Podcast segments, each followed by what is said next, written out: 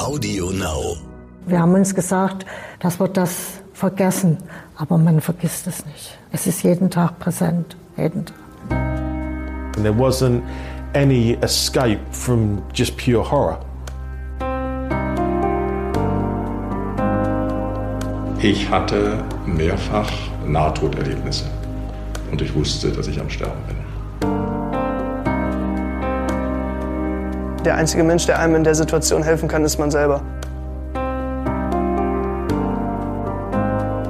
And I was trying to tell them you have to you have to run, but I couldn't get out a single word.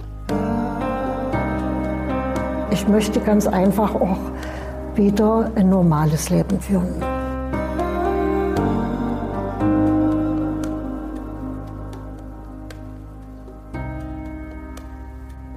Nach einem Terroranschlag ist für die Menschen, die überlebt haben, nichts mehr, wie es vorher war.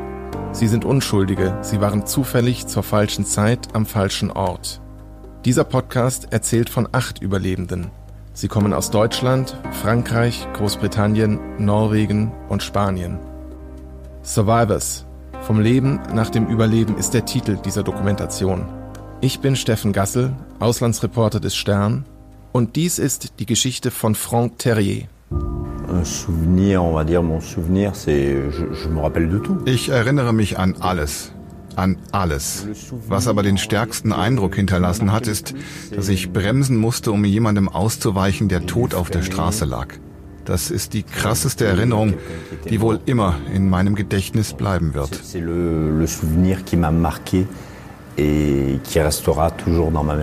Franck Terrier hat den Terroranschlag von Nizza überlebt. Das war im Juli 2016. Und bekannt geworden ist er als Mann auf dem Roller oder in Frankreich L'homme au scooter. Der Mann, der versucht hat, den Attentäter in seinem LKW aufzuhalten. Franck Thierry war damals knapp 50 und ich habe ihn im Interview erlebt als ein so ein Familienvater mit zwei Kindern, ruhig, bescheiden, gearbeitet hat er als Vorfeldmanager auf dem Flughafen von Nizza seit langen Jahren und ähm, was an seiner Geschichte so so bemerkenswert ist, ist einfach, wie unbeirrt er in dieser Extremsituation gehandelt hat. Äh, Frank Terry hat gar nicht lang nachgedacht, sondern ist auf seinem Motorroller einfach instinktiv hinter dem Attentäter in seinem Lastwagen her und hat versucht, den in seiner mörderischen Fahrt noch aufzuhalten. C'est-à-dire que non, j'ai pas été surpris de moi-même. Nein, ich war nicht überrascht von mir selbst. Im Nachhinein denke ich, dass ich einfach extrem automatisch gehandelt habe. Um an der Fahrerkabine anzukommen, habe ich wohl einfach funktioniert. Im Vergleich mit anderen bin ich nur ein bisschen verletzt worden, weil ich mit dem Attentäter gekämpft habe. Er hat mich mit dem Griff der Waffe am Kopf getroffen, aber ich halte mich nicht für einen Verletzten, weil andere ihr Leben verloren haben. Ich habe einfach solidarisch gehandelt und ich hätte nicht mehr in den Spiegel gucken können, wenn ich es nicht getan hätte. Trotzdem habe ich mir viele Vorwürfe gemacht, dass ich nicht noch mehr Menschen retten konnte. Und ich wollte nicht als Held bezeichnet werden, weil ich einfach eine normale Person bin, die zu einem bestimmten bestimmten Zeitpunkt etwas Anormales getan hat. Es musste getan werden, auch wenn ich dabei mein Leben riskiert habe.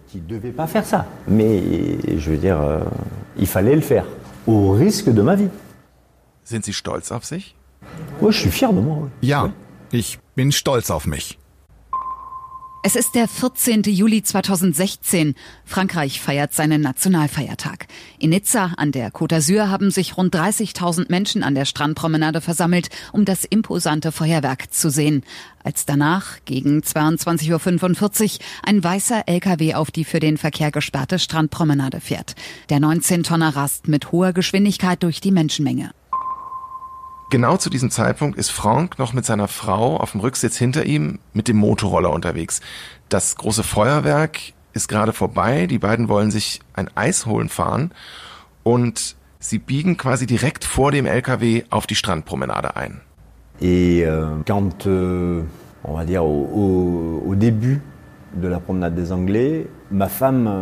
Am Anfang der Promenade des Anglais drehte sich meine Frau plötzlich um. Sie hat irgendwie gespürt, dass hinter uns was passiert. Aber ich war auf die Straße konzentriert. Und als mich dann der weiße LKW überholt hat, habe ich bemerkt, dass was nicht stimmt. Denn er hat mich auf dem Bürgersteig überholt und da habe ich beschlossen, ihm zu folgen. Ich muss bei 60 oder 70 Stundenkilometern gewesen sein. Aber er fuhr mindestens nochmal 10 oder 20 mehr und zielte auf Menschen. Ich habe selber einen Lkw-Führerschein, daher weiß ich, wie man einen Lkw fährt. Also war mir klar, dass das kein Fehlmanöver oder ein Problem mit den Bremsen war. Und in diesem Moment habe ich beschlossen, ihm zu folgen. Aber meine Frau hat so sehr geschrien, dass ich irgendwann bremsen musste, um sie runterzulassen. Und dann bin ich hinter ihm her. Frank hat also noch angehalten, hat seine Frau abgesetzt und dann direkt wieder Gas gegeben, um den Attentäter in dem Lastwagen einzuholen. Und der war da ja schon mitten in seiner brutalen Tour durch die Menschenmenge. Auf der Straße lagen die ersten Toten und Verletzten. Und Frank hat den LKW dann links überholt und bis zur Fahrerkabine, ist bis zur Fahrerkabine vorgefahren und hat dabei unter seinem Helm gebrüllt wie ein Wahnsinniger, weil er ja den LKW um jeden Preis einholen wollte. Er wusste nämlich auch, dass sein Sohn auf dem Platz am anderen Ende der Promenade war, in dessen Richtung der LKW steuerte. Non, non, c'était un moment conscient, mais j'avais pas peur. J'avais pas peur. Pas peur du tout. Das war ein ganz bewusster Moment, aber ich hatte überhaupt keine Angst. Ich konnte gut hinter ihm herkommen und hatte genug Kraft, ihn aufzuhalten. An der Fahrerkabine habe ich erst versucht, die Tür aufzumachen, um ihn da rauszuholen. Das habe ich aber nicht geschafft. Also bin ich während der Fahrt die Stufe raufgestiegen und habe so fest ich konnte zugeschlagen. Ich denke, dass ihn das ziemlich gestört hat, denn er hatte damit nicht gerechnet. Ich hätte ihn so oder so nicht ungehindert weiterfahren lassen, weil ich so unter Strom stand. Ich musste ihn aufhalten. Ich bin sportlich, aber ich weiß auch, wie man einen LKW fährt und ihn stoppt. Sicher hat das eine Rolle gespielt. Alors, sûrement que ça a joué parce que je, je sais conduire un camion. Man muss sich wirklich die Situation ganz plastisch vor Augen führen, um nachzuvollziehen, was Franck Terrier da für Unglaubliches geleistet hat. Also der fährt dem Attentäter in seinem Laster hinterher, klammert sich an der Fahrerkabine fest und lässt seinen Roller gehen, als er das Führerhäuschen erreicht hat. Der Attentäter schießt während seiner Fahrt noch durch sein offenes Fenster und richtet die Waffe dann auf Franck, in dem Moment hat die Waffe aber eine Ladehemmung, sodass sich kein Schuss gelöst hat. Und dann ist der Frank da, klammert sich mit seiner Rechten, er ist eigentlich Rechtshänder, an die Fahrerkabine, ans offene Fenster und versucht mit links auf den Attentäter einzuprügeln, um den aufzuhalten. Dann haut der Attentäter mit dem Knauf der Waffe Frank auf den Kopf und der verliert daraufhin den Halt und fällt auf die Straße. Der Frank hat sich also da in äußerste Lebensgefahr gebracht und das ist für ihn und vor allen Dingen auch für seine Frau bis heute ein großes Thema. C'est la vision que j'avais devant moi qu'il fallait que, que je fasse. Es ist diese Vision, die ich vor mir hatte, dass ich etwas tun musste. Ich sagte mir nicht, jetzt vergesse ich meine Familie, aber ich setzte mich der Gefahr aus, um zu verhindern, dass es noch mehr Tote gibt. Ich meine, es war nicht anders möglich. Es sind ganze Menschenmassen gewesen, die da in Bewegung waren und die der LKW traf. Sowas kann einem nicht egal sein. Also würde ich in diesem Moment sagen, ja, ich habe meine Familie vergessen, aber eben um das zu stoppen. Im Nachhinein verstand meine Frau das gut. Und wenn man heute meine beiden Kinder fragen würde, würden sie sagen, dass ihr Vater schon immer so war. Ungerechtigkeit geht für mich nicht. Wenn ich mich jemandem in den Weg stellen muss, damit er keinen Kampf anfängt, tue ich das. Es ist der Mensch in mir, der will, dass sowas aufhört. C'est comme ça, c'est l'humain qui est en moi qui veut que ça s'arrête. Der Attentäter rast mit dem weißen 19-Tonner insgesamt über eine Strecke von rund zwei Kilometern die belebte Strandpromenade entlang. Er überfährt dabei mehrere hundert Menschen. Erst dann können Polizisten das Feuer auf ihn eröffnen. Der Attentäter stirbt im Fahrerhaus des LKW. Bei dem Anschlag sterben 86 Menschen, 450 werden verletzt. Und dieses ganze Massaker, die Verfolgungsjagd von Franck Terrier und diese zwei Kilometer lange Fahrt, das ist alles binnen weniger Minuten vorbei gewesen. Das ging ganz schnell. Und trotzdem sind Francs Erinnerungen an diesen Moment bis heute extrem stark. Euh, après être allé à l'hôpital et tout ça, Nachdem ich im Krankenhaus war und all das ein paar Tage nach dem Anschlag, ging es mir gut. Und dann, ein oder zwei Wochen danach, habe ich plötzlich angefangen zu verleugnen, was ich da gemacht habe. Ich wollte überhaupt nichts mehr hören. Ich habe mich total zurückgezogen, wollte nichts mehr hören oder wissen. Ich habe mich regelrecht von der Welt abgeschnitten. J'avais besoin de, de couper. Haben Sie das getan, weil Sie selbst Schuldgefühle hatten? Un mois après, hm, ja, so etwa einen Monat nach dem Anschlag bekam ich das sogenannte Sundowning-Syndrom. Da habe ich völlig verdrängt, was passiert war. Vielleicht wollte ich der Wahrheit nicht ins Auge sehen. All diese Toten, all das war einfach zu viel. Das ist ein typisches Postattentat-Syndrom. Das bedeutet, dass man nach Terroranschlägen oft damit kämpft, sich der Realität zu stellen. Ich fühlte mich irgendwie schuldig und ich dachte, ich hätte nicht genug getan. Für mich gab es zu viele Tote. Ich habe mir selbst die Schuld gegeben, zwei Monate lang. In der Zeit habe ich gelebt wie ein Zombie. Ich habe gegessen, geschlafen, gegessen, geschlafen. Das war's. Ich erinnere mich eigentlich an nichts. Zwei Monate ohne Erinnerung. Je me souviens de rien en fait. De, de rien pendant deux mois, je, je me souviens de rien. Und bis heute erinnern Sie sich tatsächlich an nichts? Nein, ich war wie in Trance. War der Auslöser für diese Phase eher das, was Sie getan haben, oder waren es doch mehr die Szenen, die Sie dort gesehen haben? Ce que j'ai vu, ce que j'ai vu. Wegen dem, was ich gesehen habe, weil es so ein Massaker war, dass ich nachts nicht schlafen konnte. Ich konnte alle Bilder sehen, alles, die ganze Strecke, die ich gefahren bin. Ich habe alle Bilder nochmal gesehen, die Schreie. Ich hatte das alles im Kopf und das ist immer noch sehr belastend. Ich bin demütig und es ist meine Pflicht, demütig zu bleiben aus Respekt vor allen Opfern. Die Toten, die es gab, die Verletzten und die Familien, die immer noch leiden. Danach wurde ich als der Held bezeichnet. Aber ich bin ein einfacher Mensch. Ich tat, was ich tun musste. Für mich gibt es gerade zu viel Egoismus. Wenn heute jemand auf der Straße ein Problem hat, drehen sich die Leute weg. Das ist nicht normal, das geht nicht. Sie haben früher als Vorfeldmanager auf dem Flughafen gearbeitet, ähm, ein Job mit sehr viel Verantwortung. Sind Sie dadurch vorbereitet gewesen auf eine solche Extremsituation und hatten Sie irgendeine Art von Erfahrung oder Training, wie man dann handelt?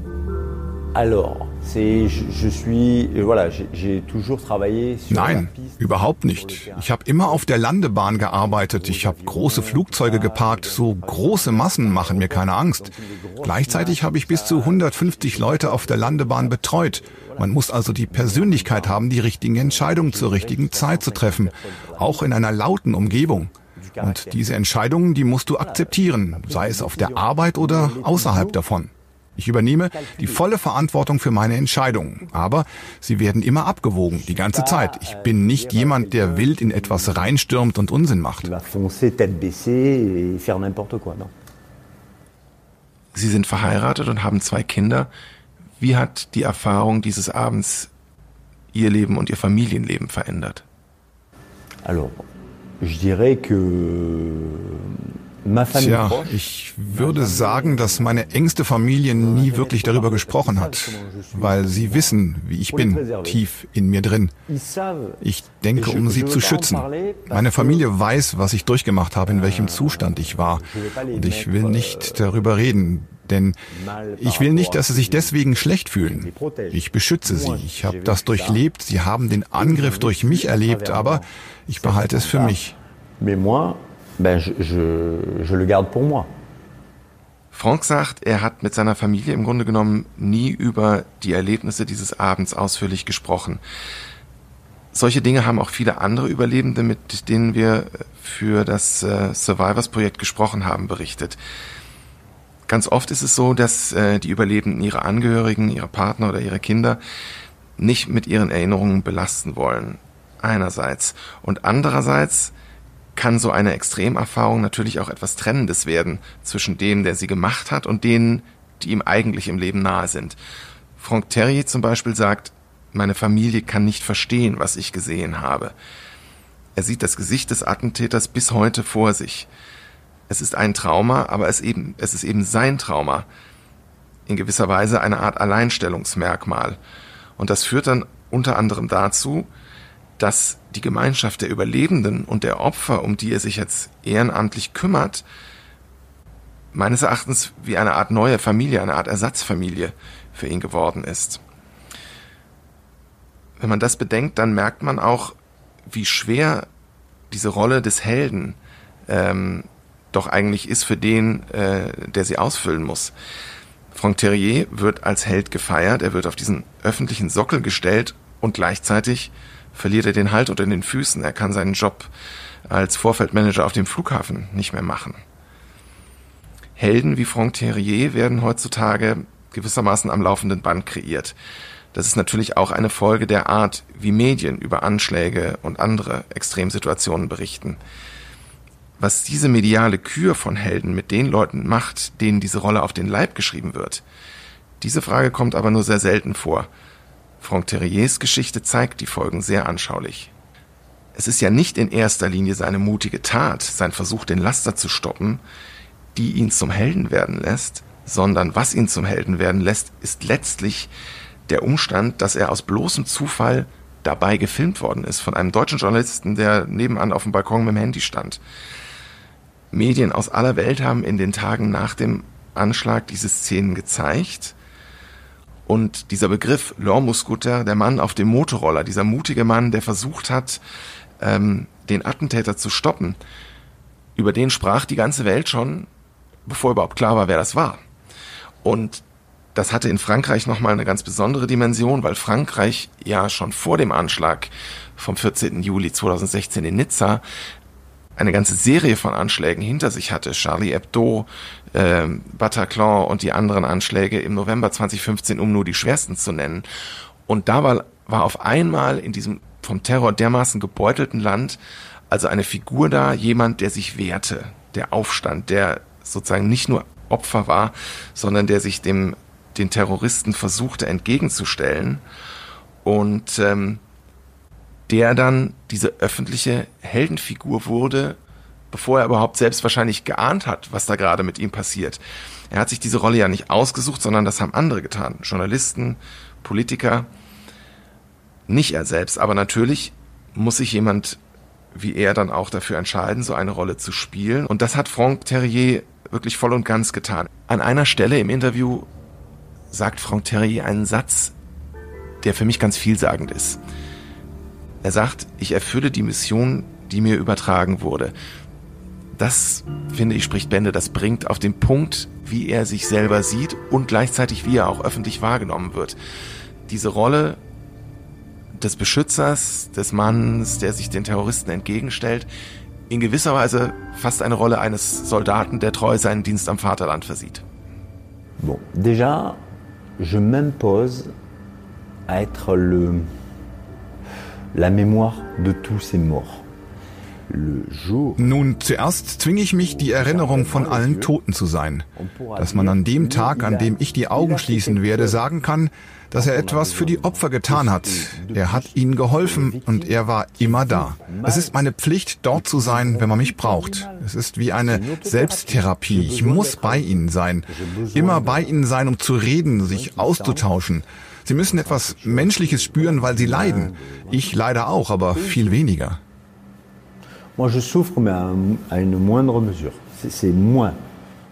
Worin glauben Sie liegt der Unterschied zwischen Franck, dem Mann und dem Vater, dem Franck vor dem Angriff, vor dem Attentat und dem Franck von heute? Changé. Hm. Ich habe mich nicht verändert, wirklich. Ich bin immer noch ein Mensch, aber ich habe eine andere Vision vom Leben. In diesen Worten drückt sich für mich der Zwiespalt aus, der Franck Terrier prägt. Einerseits will er kein Held sein und andererseits stellt er im Gespräch mit uns doch seinen Einsatz für die Opfer, die Überlebenden und für benachteiligte Jugendliche doch immer wieder sehr in den Vordergrund, allerdings ohne je besonders konkret zu werden. Er sagt auch an einer Stelle, als er über die Verleihung des äh, Ordens der Ehrenlegion äh, spricht, er hätte sich bei der Preisverleihung eigentlich am liebsten verstecken wollen und sagt im nächsten Satz, wie sehr er den Applaus, den er dort bekommen hat, doch dann aber auch genossen hat. Ich würde sogar so weit gehen zu sagen, seine Heldenrolle hat Franck Terriers altes Leben in gewisser Weise zerstört. Mehr vielleicht als das Trauma des Anschlags, das ihn ja auch geprägt hat. Nach der Begegnung mit ihm schien es mir so, als sei sein Engagement für die Opfer, für die Jugendlichen, als seien das alles Versuche, seinem Heldenstatus wirklich gerecht zu werden. Diese Rolle, in die er geschlüpft ist, des Beschützers, ein Stück weit auch des öffentlichen Gewissens, die versucht er mit all diesen Dingen eigentlich perfekt zu spielen. Und in dieser Bereitschaft, diese Rolle so extrem anzunehmen, sehe ich auch einen Versuch, sein eigenes Trauma zu verarbeiten. Er hat sich dieser Rolle voll und ganz verschrieben. L'homme scooter, der Mann auf dem Roller, das ist die Rolle seines Lebens. Umso drängender war mir dann aber auch die Frage, was will jemand wie er oder was würde jemand wie er den Terroristen sagen, wenn er mit ihnen sprechen könnte? Euh, Qu'est-ce que je pourrais leur dire Au nom de quoi vous, vous voulez tuer des gens Au nom de quoi Tja, was würde ich denen sagen? In wessen Namen? Wollt ihr Menschen töten? In wessen Namen? Das ist es, was ich fragen würde. Ich möchte, dass mir das jemand erklärt. Im Namen der Religion? Nein. Was ist es dann? Kann man Menschen, Kinder im Namen einer Ideologie töten? Nein. Ich würde sagen, dass wir diesen Menschen zu viel Bedeutung beimessen. Wenn sie kämpfen wollen, dann sollen sie irgendwo hingehen, Schwerter nehmen und sich gegenseitig töten. Es liegt an vernünftigen Menschen, damit es das nicht mehr gibt. Ich will nur, dass die Menschen in Frieden leben. Moi, je suis leur poste. Je veux pas leur poste. Je veux juste euh, que les gens vivent en paix.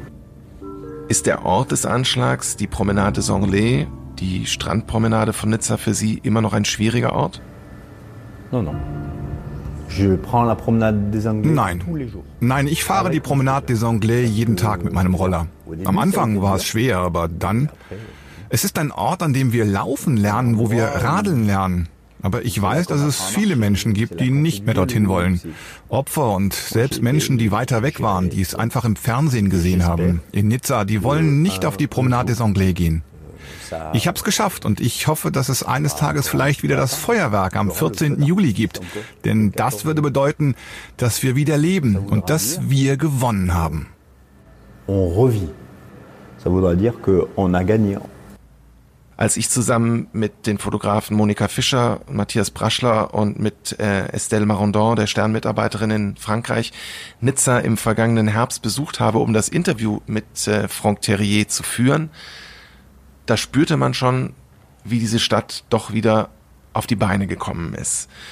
Äh, auf der Promenade des Anglais war das war wieder ganz normales Treiben. Wenn man nicht gewusst hätte, was dort passiert war, hätte man es nicht gemerkt.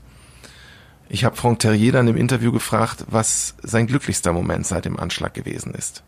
Je dirais que c'est la fête de la musique qui a eu à Nice. Voilà. Ich würde sagen, dass es die Fête de la Musique in Nizza war. All diese glücklichen Menschen zu sehen, das hat mich glücklich gemacht. Heute ist Nizza wieder so geworden, wie es während der letzten Fête de la Musique war und während des letzten Feuerwerks auch. Denn im Grunde ist Nizza eine fröhliche Stadt, aber manche hatten für eine Weile ihr Lächeln verloren. Bemerkenswert fand ich auch zu sehen, dass ähm, Nizza doch versucht, mit dem Terror und äh, der eigenen Verwundung anders umzugehen als andere Städte, wo Ähnliches passiert ist, das, äh, das getan haben. Nizza versucht sich seit dem Anschlag an einem offeneren, oder vielleicht sollte man besser sagen, an einem achtsameren Umgang mit dem, was hier passiert ist. Es gab natürlich hier, wie in Berlin oder an anderen Orten, Vorwürfe, die Behörden hätten sich nicht genug gekümmert, um eine solche Tat zu verhindern. Die waren leider auch berechtigt, denn es gab eben zum Beispiel keine Betonbarrieren und der Laster konnte nahezu ungehindert auf die Strandpromenade fahren. Es gab auch, ähnlich wie an anderen Tatorten, äh, im Nachhinein Streit über die Platzierung eines Denkmals für die Opfer. Aber Nizza geht mit dem Thema Terror und mit der eigenen Verwundung durch den Terror doch offener um als zum Beispiel Berlin. Nizza hat ein Zentrum für Terroropfer aus der ganzen Welt geschaffen, die Maison des Victimes. Das war auch der Ort, an dem wir Franck Terrier getroffen haben zum Interview. Dieses Zentrum für Terrorüberlebende soll einerseits ihre Interessen vertreten und andererseits auch ein Ort sein, wo sich Überlebende nicht nur aus Frankreich, äh, sondern aus der ganzen Welt Rat und Hilfe holen können. Später dieses Jahr findet dort sogar ein Kongress von Terrorüberlebenden aus aller Welt statt. Zum Schluss hat mich noch eine Frage an Franck Terrier sehr interessiert. Ein Mann wie Sie, nach allem, was Sie durchgemacht haben, haben Sie überhaupt noch vor irgendetwas im Leben Angst? Euh, Nein, ich habe keine Angst mehr. Ich habe keine Angst mehr, weil ich den Tod aus nächster Nähe gesehen habe. Ich habe keine Angst mehr vor nichts. Und ich sage das deutlich, ich habe keine Angst mehr. Die Angst wurde mir genommen. Das ist schon krass. Aber ich frage mich, ob jeder kapiert hat, dass so ein Anschlag wieder passieren könnte. Ich bezweifle es. Ich bezweifle es sehr. J'ai des doutes, de gros doutes.